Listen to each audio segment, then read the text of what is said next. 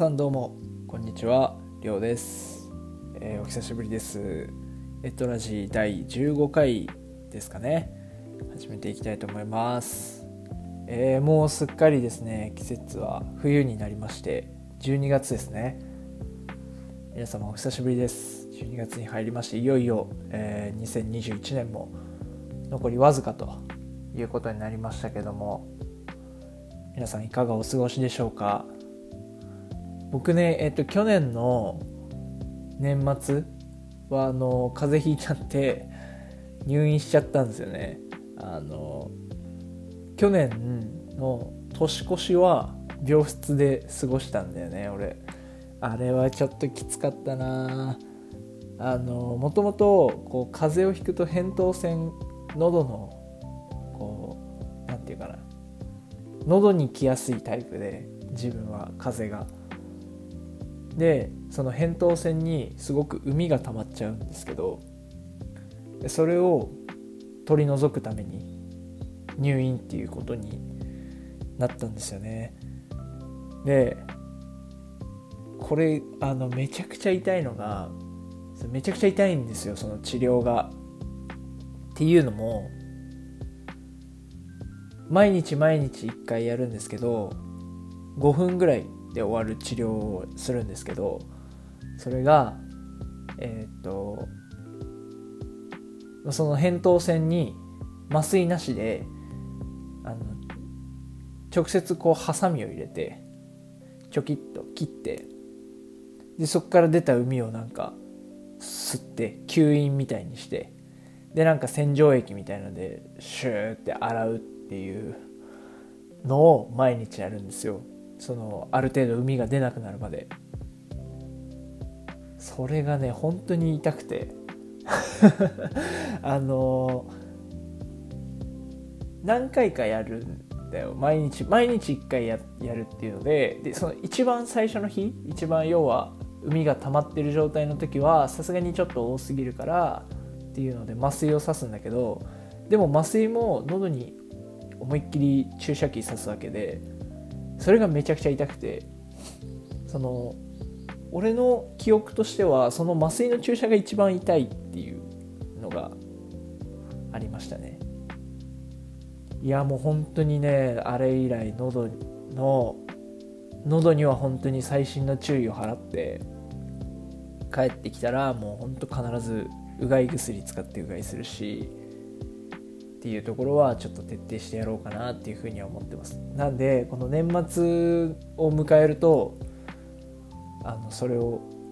その時のことを思い出してしまうようになりました。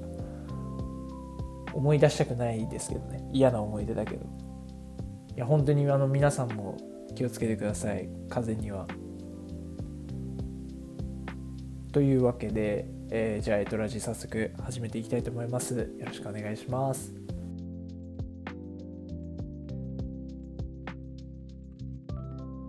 はいというわけでまあなんか前回かな前々回かなもう結構あの期間が空いて間隔が空いてのこう更新になってしまってでその期間が空いてた間どんなことしてたかみたいな近況報告みたいのをした覚えがあるんですけど別に今回に関してはその空白の期間、まあ、ただ仕事が忙しかったってだけで特に あの変わった出来事もなかったので、まあ、今回はそこはね割愛したいと思います。で今日はちょっとねあのこの前不思議に思ったというか出来事があったのでそれをちょっとお話ししようかなっていうふうに思うんですけどあの僕この前、えー午後から仕事の時があってで家を出たのがお昼の1時過ぎぐらいだったんですよ。で、えーその時まだお昼を食べてなくてご飯を。なんであのーまあどっかコンビニでも寄ってお昼買って食べようかなっていうふうに思ってたんですけどこうナビでルートを調べたらどうもこう道が混んでるっぽくてちょっとその時間もったいないなと思ってまあお昼抜きで行くかって思ってたんですけどちょうどいいところにあのドライブスルーできるお店があって。であドライブスルーならなんか手軽だし。でその時そのドライブスルーも混んでなかったからスッと注文してこうパッと受け取れるなって思ったからじゃあそっちにしようと思ってドライブスルー入ったんですよ。で注文してでお会計をしてで少々お待ちくださいって言われてその商品を受け取るまで、まあ、今作ってるんでちょっとお待ちくださいみたいなこと言われて待ってたんですけどその何て言うんですかねレジでそのお金のやり取りとかをしてくれた店員さんと違うスタッフの人が商品を持って「お待たせしました」って持ってきてくれたんですよ。で商品を受け取って「ありがとうございます」って商品を受け取ってで車をこう出そうとした時にその女性の店員さんだったんですけどその方が「気をつけてお帰りくださいませ」って言ったんだよね。俺なんかそれがすごい引っかかってん？と思ってっていうのも俺はこれから仕事に向かうわけで帰るわけじゃなくてなんであの店員さんは気をつけて「お帰りくださいませ」っていうワードをわざわざ選んだんだろうって思ってずっとそれからその仕事着くまで車の中でいろいろ考えててなんかなんて言うんだろうなそのお店の基本的なそのお客様へ接客する時の対応のこう方針として気をつけてお帰りくださいませっていうのが正しいオペレーションなのかその人その女性店員さん個人のアドリブというか個人の判断なのかどっちなんだろうなって思ってでも過去に俺はドライブスルーを使った時に、まあ、結構ドライブスルーを使う機会あるんですけど気をつけてお帰りくださいませって言われたことないなと思って。まあ気にも留めてないだけなのかもしれないですけどでも大体はなんか「ありがとうございました」とか「またお越しください」とかそのぐらいなもんだと思うからなんか初めて聞いたなと思って。だとするとなんかその店員さん個人の判断っていう可能性が高いのかなって思って。でとなると次にじゃあなぜその店員さんはその俺を見てあこいつこれから帰るんだなって思ったんだろうかと思ってすごいなんか車の中とかなんか帰りそうなのがあんのかなみたいな見渡しちゃったりとか。だって利用したのがそもそもお昼の1時半ぐらい。で多分1時半にそのドライブスルーを利用するお客さんってそその後家にまっすぐ帰りますって人ほとんどいないと思うんだよね。なんかちょっと寄って本当食べながらもう一回仕事に戻りますとかっていう人がほとんどなんじゃないかなって。例えばこれが夜もう6時とか7時とかだったら仕事終わりに寄ってきてこれ食べながら帰るのかなっていう想像がついて気をつけてお帰りくださいはまあなんとなくわかるんだけどそれがなんでお昼の1時半だったのかっていうとなるとやっぱり俺の方になんか帰りそうなオーラが出てたのかなとか なんかそんなことをいろいろ考えてしまって一体何だったんだろうなっていうふうに思いました。あのなのでもしこれを聞いてくださっている方の中にあのドライブスルー対応してるお店とかでアルバイトしてた経験がありますみたいな人がいたらなぜその女性店員さんは俺に対して気をつけてお帰りくださいと昼の1時半に言ったのかっていうのをなんか考察して教えてほしいなって思いますけどね。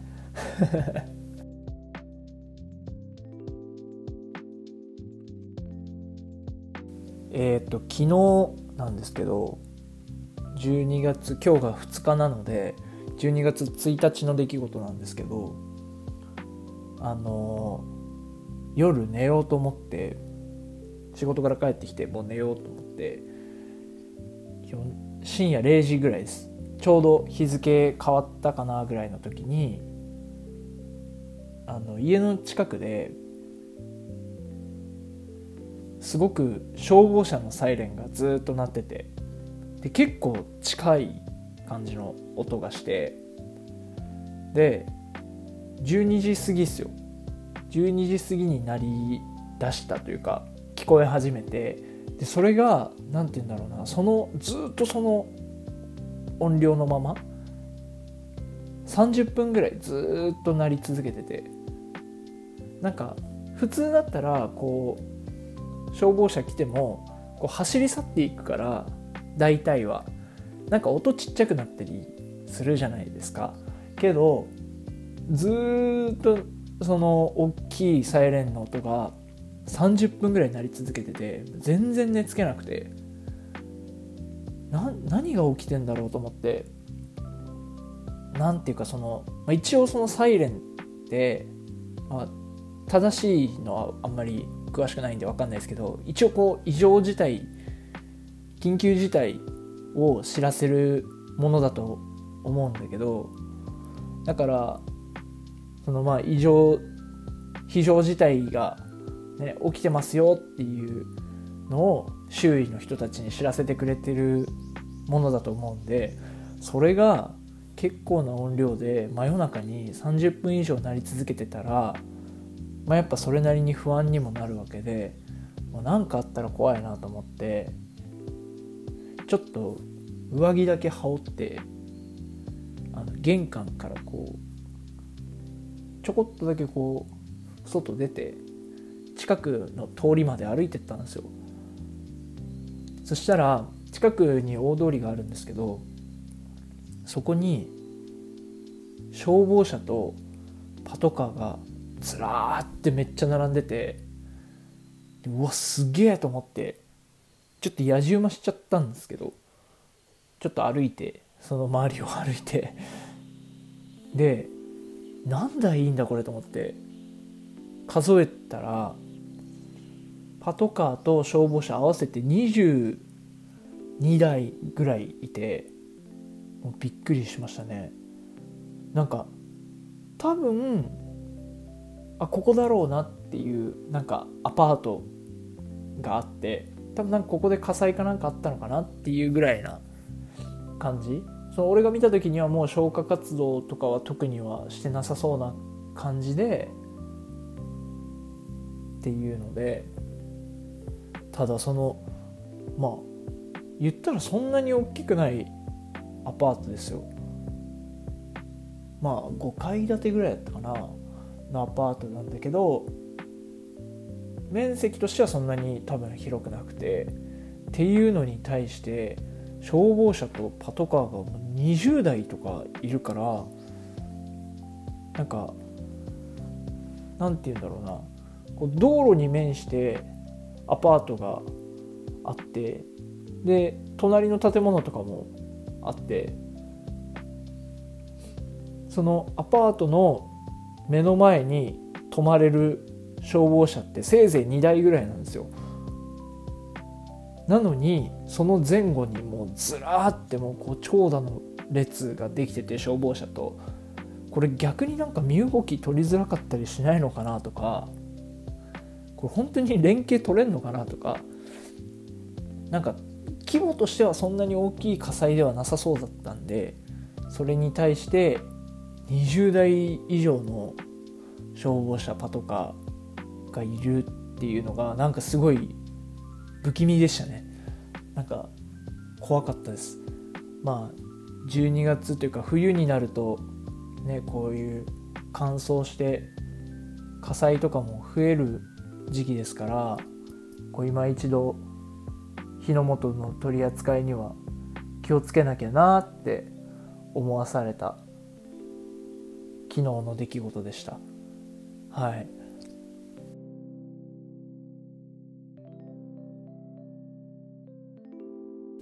あそうだ。先日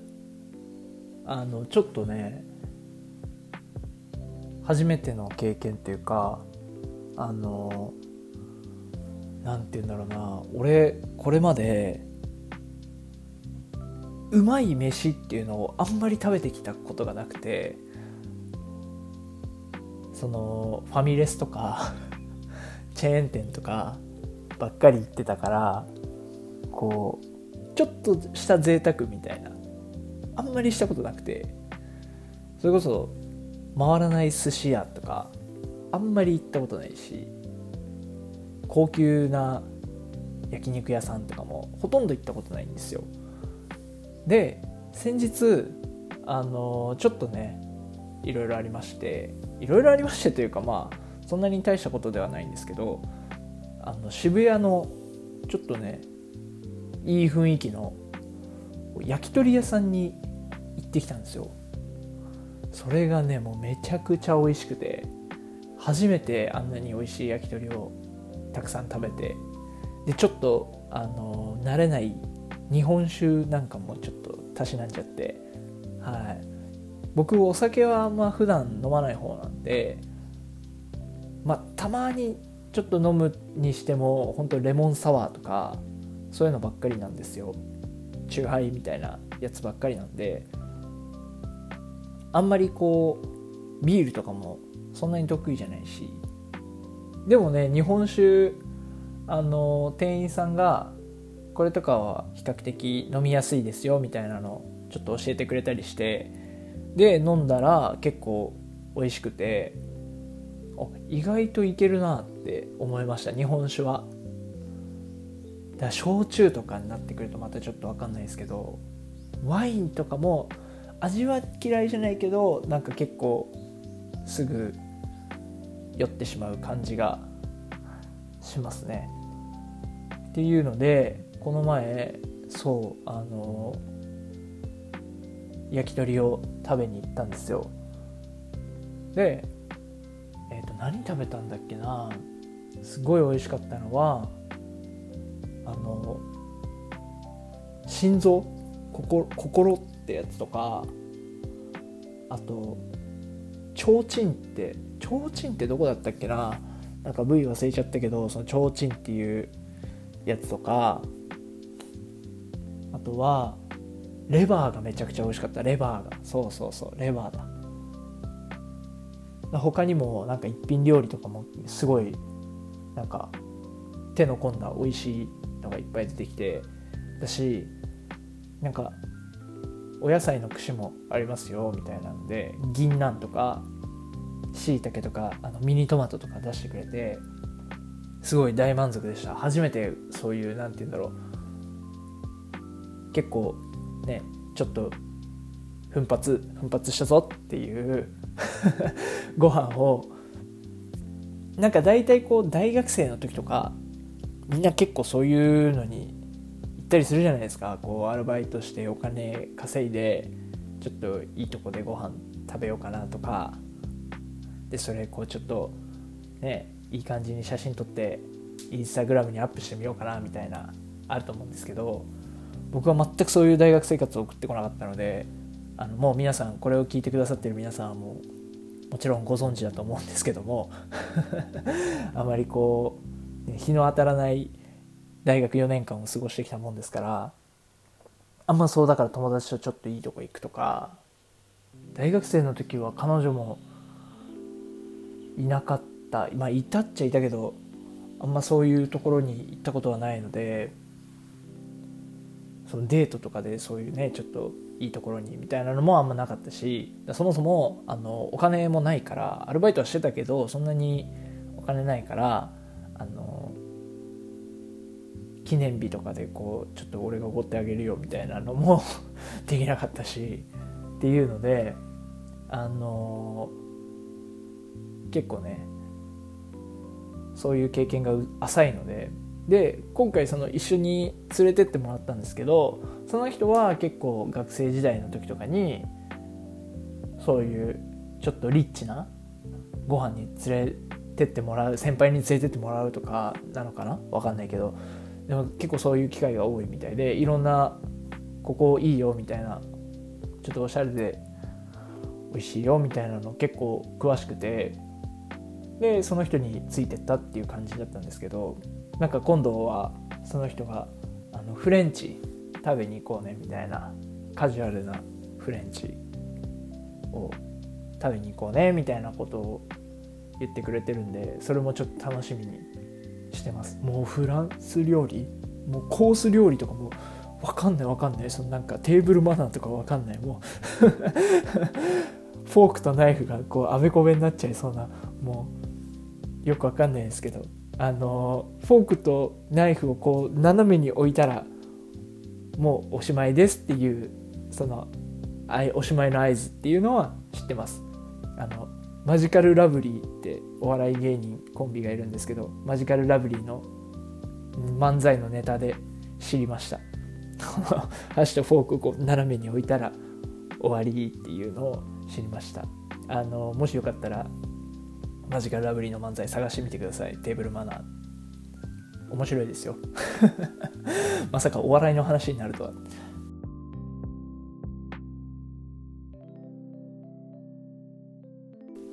はいというわけで「トラジー」第15回そろそろ、えー、お別れのお時間ということで。えー、まあそうですね。今後もねやっていきたいやっていきたい。別にその飽きたわけではないっていうのは常々言ってるんですけどなかなかこう継続してアップできないのがちょっと心苦しいところではありますがまああの隙間を見つけて合間合間でこうちょっとね頑張っていきたいなと思いますので、えー、ぜひ皆さんこれからもよろしくお願いいたします。ということでえー、っとですねまああの概要欄というかところにメール等は引き続き募集しているのでそれはあのメールアドレス貼っておくのでぜひ連絡してください。またあのゲスト出演も いつでもお待ちしておりますのではい。あの皆さんのご参加待っておりますので次はいつになるかな？ということでありがとうございました。りょうでした。また。さよなら。